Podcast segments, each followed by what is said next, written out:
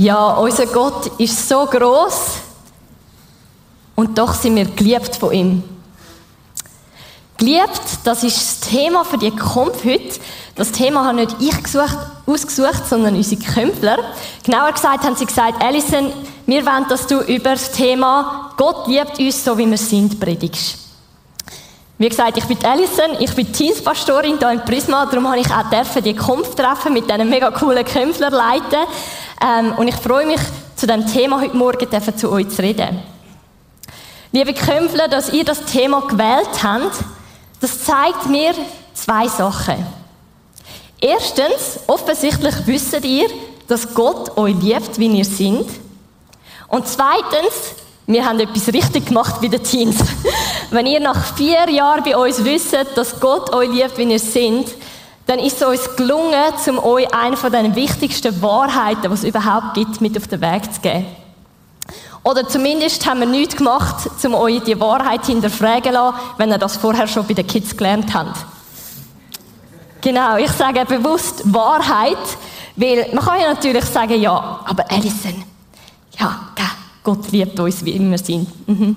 Ich sage es ihnen nicht, aber das sagst du einfach, weil es noch ermutigend tönt, oder? Aber sie merken es ja dann schon noch, gell? wenn sie dann das erste Mal gehen, schütteln unter 18 oder hart rumfluchen oder ihre Eltern anlügen, dass Gott sie doch nicht so ganz liebt, wie sie sind. Weil ich meine, Leute, die so etwas machen, liebt Gott sicher nicht, oder? Moll, das macht er. Und er liebt sie auch dann noch, wenn sie noch viel Schlimmeres als das würden machen. Was nicht heißt, dass er das ausprobieren sollte. Aber Gott liebt uns wirklich, wie wir sind. Er liebt dich so, wie du bist. Und dass ich das mit so Gewissheit kann sagen heute Morgen, das hat zwei Gründe. Es gibt zwei Sachen, wo mir die Gewissheit geben, dass das wirklich so ist, dass Gott dich so liebt, wie du bist. Und das erste von diesen Gründen, wo mir die Gewissheit gibt, ist die Bibel.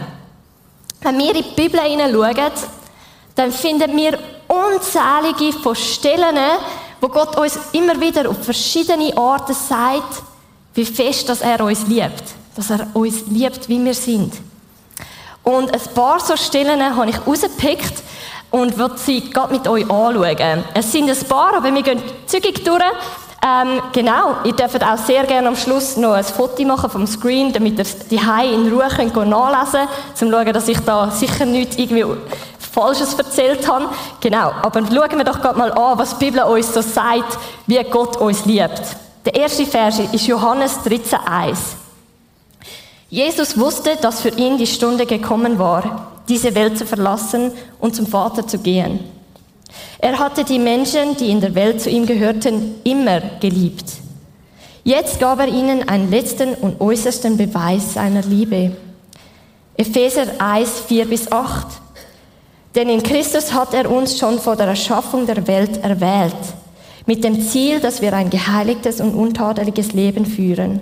Ein Leben in seiner Gegenwart und erfüllt von seiner Liebe. Psalm 23, 6. Deine Güte und Liebe umgeben mich an jedem Tag neu. In deinem Haus darf ich nun bleiben mein Leben lang.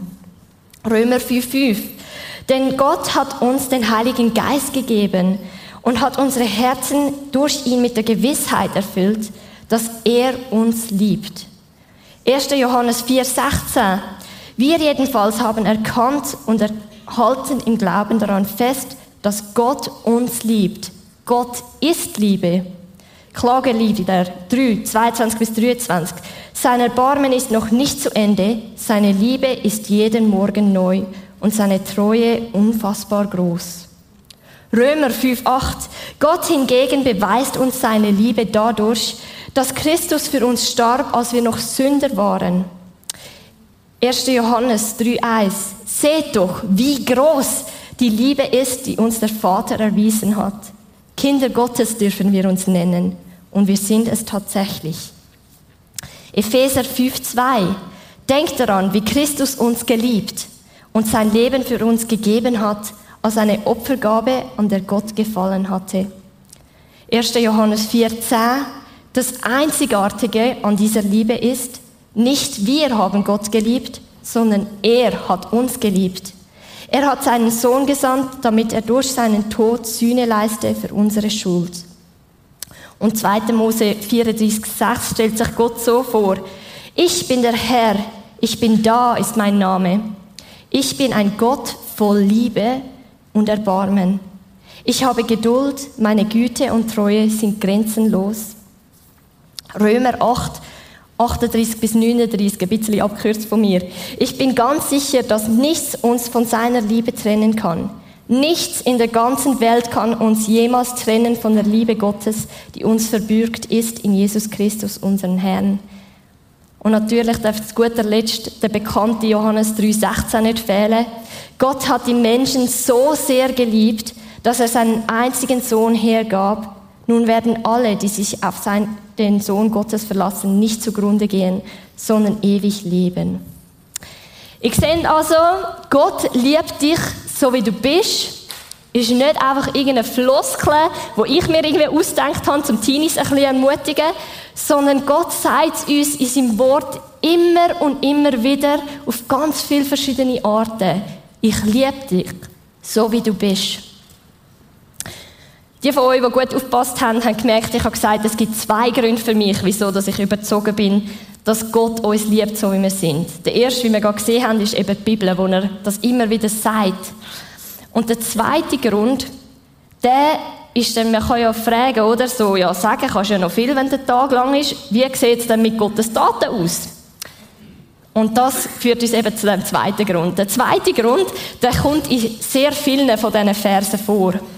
Und zwar ist der zweite Grund, wieso dass ich überzogen davon bin, dass Gott dich so liebt, wie du bist, der historische Moment, also wo wirklich passiert ist, wo Jesus am Kreuz gestorben ist, für dich und für mich. Und wieso kommt er immer wieder in diesen Bibelstellen vor? So überzeugt er mich so. Wie gibt es irgendeinen größeren Beweis dafür, wie fest man jemanden liebt, als bereit sein, sein Leben zu lassen für den anderen? Oder hast du jemals schon mal hinterfragt, ob der Jack die Rose wirklich geliebt hat, wo er sie alleine auf das Schiffbruchstück von der Titanic aufgelassen hat? Bei ihr kann man sich ja ein bisschen fragen, oder? Aber bei ihm sind wir sicher, er hat sie geliebt. Oder wo der Mufasa, der Simba, von einer Herde Büffel gerettet hat und selber zertrampelt worden ist. Hast du denn nie gedacht, vielleicht, vielleicht liebt der Mufasa den Simba nicht? Nein, logisch nicht, oder? So etwas machst du nicht, wenn du nicht jemanden wirklich liebst. Und noch viel, viel weniger lässt du dich für jemanden kreuzigen, wo im besten Fall nicht mal etwas von dir wissen will, wenn du die Person nicht mega liebst. Die Bibel sagt so im 5, Römer 5, 6 bis 8. Christus starb ja für uns zu einer Zeit, als wir noch ohnmächtig der Sünde ausgeliefert waren. Er starb für Menschen, die Gott den Rücken gekehrt hatten. Nun ist es ja schon unwahrscheinlich genug, dass jemand sein Leben für einen unschuldigen Menschen opfert. Eher noch würde man es vielleicht für einen besonders edlen Menschen tun. Gott hingegen beweist uns seine Liebe dadurch, dass Christus für uns starb, als wir noch Sünder waren. Gott, Jesus, stirbt für uns, wo wir noch Sünder sind. Jetzt das Wort Sünder, oder? Das ist so, bringt viele Vorstellungen mit sich, was das genau meint. Manchmal hat es also ein einen bösen Beigeschmack von, man kennt die Leute, die sich irgendwie erhaben fühlen über andere und mit dem Zeigefinger auf einem zeigen und sagen, du Sünder. Was meint aber Gott, äh, Gott ja, und die Bibel mit dem Wort? Ganz kurz zusammengefasst kann man sagen, in der Bibel ist mit Sünd oder Sünder immer das gemeint, wo Menschen lieber selber entscheiden, was gut und richtig ist, statt auf das zu hören, was Gott sagt, ist gut und richtig. Wo Menschen sich entscheiden, um nicht auf Gott zu hören und ihn mit dem aus ihrem Leben ausschliessen. Darum hat es ja dort auch geheißen, in dem Vers, den wir gerade gelesen haben, Gott ist für Leute gestorben, die ihm den Rücken gekehrt haben. Gott liebt dich unglaublich fest. Unabhängig davon, ob du ihn auch liebst oder überhaupt nichts von ihm wissen Er liebt dich so, wie du bist. Er liebt dich auch dann, wenn du dich entscheidest, zum Sachen machen und tun, wo entgegen dem sind, wo er selber für gut und richtig erklärt. Das heißt nicht, dass es ihm einfach so egal ist, was du machst. Es ist nicht einfach easy, wenn du machst, was du willst. Weil, wenn du jemanden liebst, dann ist dir ja nicht einfach egal, was die Person macht. Es wäre aber falsch zum Denken, auch wenn es manchmal nervig ist, wenn man so denkt, so, ja Gott, jetzt sagst du so etwas Nein, wo aber mega cool ist oder ich einfach mega lässig finde und jetzt eigentlich unbedingt haben oder machen. Und wenn wir dann denken, Gott liebt uns nicht, weil er Nein sagt, dann ist das falsch. Es ist ein bisschen wie bei mir und meinem einjährigen Sohn. Er liebt Wasser. Wirklich über alles. Und der Winter ist ja wirklich jeder einzelne Spaziergang, wo wir irgendwo am See oder Fluss vorbeigekommen sind, so hässlich auf mich, dass ich ihn nicht einfach in den See oder in den Fluss hineingumpen lassen habe. Und ich bin ziemlich sicher, er wäre aber auch hässlich auf mich, wenn ich ihn hineingumpen lassen hätte und er nachher so kalt hätte. habe ich meinen Sohn nicht geliebt und ihm darum gesagt, er darf nicht in den See gumpen? Habe ich meinen Sohn erst angefangen zu lieben, als er mir gefolgt hat und nicht in den See gumpt ist? Hätte ich meinen Sohn aufgehört lieben, wenn er gleich in den See hineingegumpelt wäre? Nein, logisch nicht, oder? Und sehr ähnlich ist es auch bei Gott. Findet Gott alles, was du machst, eine gute Idee? Nein. Hört er dich wegen dem auf lieben? Nein. Fangt er dich erst an lieben, wenn du immer genau das machst, was er sagt? Nein. Da würde er genauso lang und vergeben darauf warten, wie ich auf meinen Sohn, dass er endlich genau das macht, immer, wo ich sage. Gott hat ein absolut realistisches Bild von dir. Er weiß genau, was du alles schon gemacht hast und er weiß auch genau, was du alles noch wirst tun. Und gleich sagt er, ich liebe dich. Ich liebe dich so, wie du bist. Und ich liebe dich so fest, dass ich bereit bin, zum alles für dich zu geben, was ich kann. Sogar mein eigenes Leben.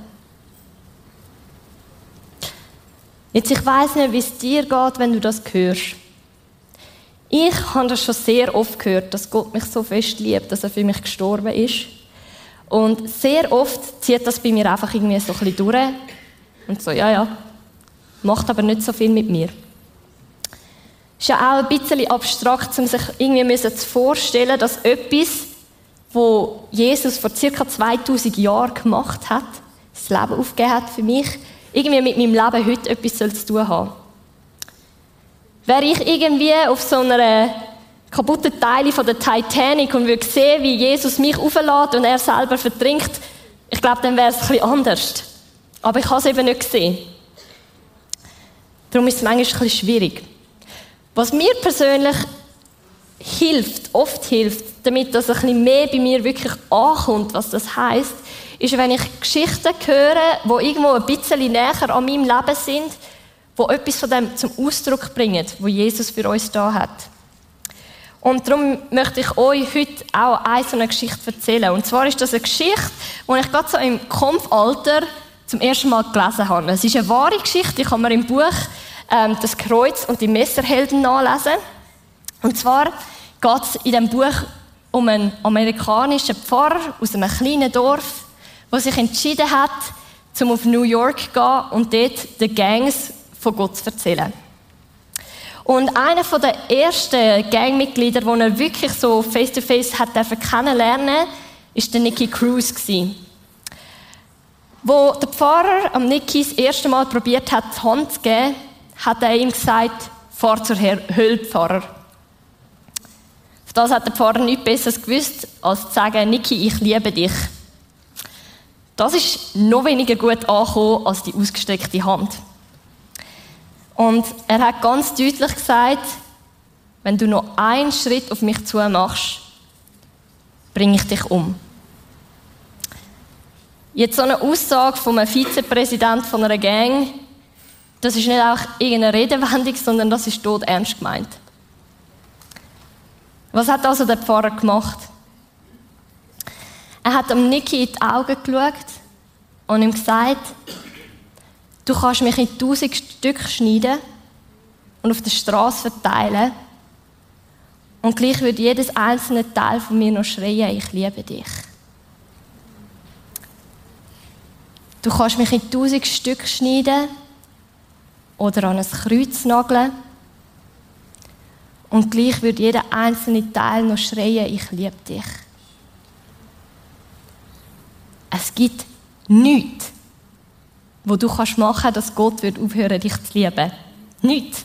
Und das habe ich zum ersten Mal so richtig gecheckt, als ich die Geschichte gelesen habe. Nicht nur in meinem Kopf, sondern auch in meinem Herz. Und das ist mein Wunsch heute Morgen für uns alle, aber auch ganz speziell für euch Kämpfler. Ihr wisst offensichtlich, dass Gott euch liebt, wie ihr seid. Aber ich hoffe und bete, dass ihr das nicht nur in eurem Kopf wisst, sondern auch in euren Herzen. Und ich bin zuversichtlich, dass das kann und wird passieren, weil Gott, wie wir vorhin gelesen haben in einem von den Vers, sagt, hey, ich habe euch den Heiligen Geist geschenkt damit ihr Gewissheit dürft haben, dass ich euch wirklich liebe.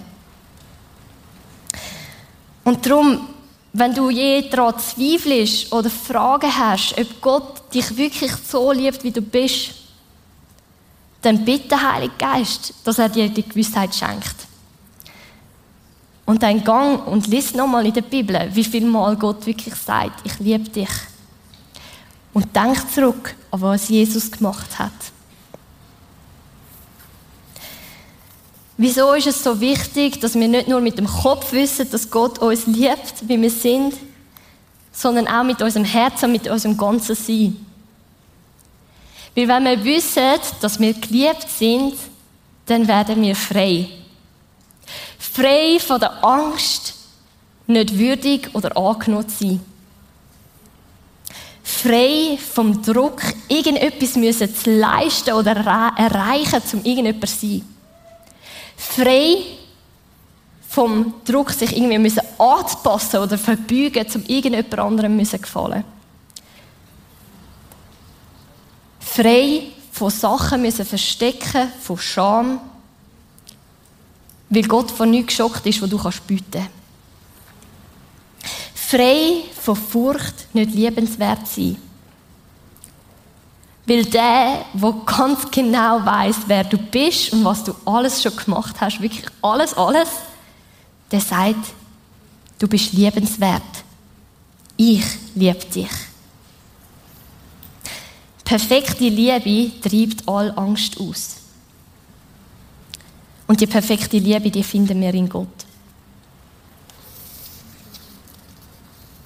Und darum ist das auch mein Wunsch, für uns alle heute Morgen, aber ganz speziell für euch Kämpfler, für eure Zukunft, egal ob als Mami, Multimilliardär oder Wohnungsmieter,